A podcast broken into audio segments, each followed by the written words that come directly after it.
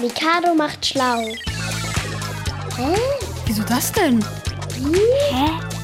Warum? Heute? Warum ist Vogelkot meistens weiß?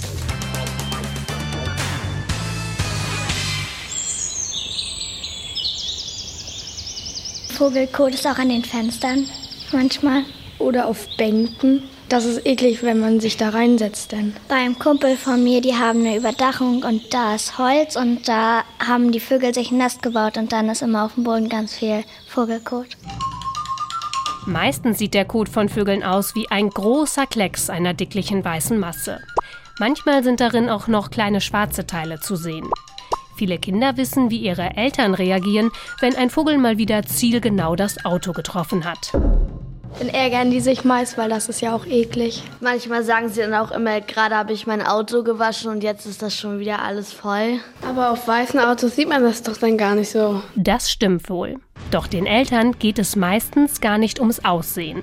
Das Problem ist vielmehr die dickliche weiße Masse des Vogelkots. Denn die ist ätzend und kann den Lack kaputt machen. Das liegt daran, dass die weiße Masse eigentlich gar nicht der Kot von Vögeln ist. Man scheidet auch Urin aus. Genau. Was für Menschen gilt, gilt auch für Vögel. Sie scheiden nur anders als wir Urin und Kot immer zusammen aus. Deshalb ist der eigentliche Vogelkot, die kleinen schwarzen Teilchen, immer von dieser weißen Masse umschlossen, vom Urin. Und darin sind unter anderem Säuren, die den Lack von Autos angreifen können. Ah! Aber Moment mal, warum scheiden Vögel eigentlich weißen Urin aus? Das liegt an dem Bestandteil Harnstoff. Während die menschliche Niere ihn gelb einfärbt, macht die Niere von Vögeln das nicht.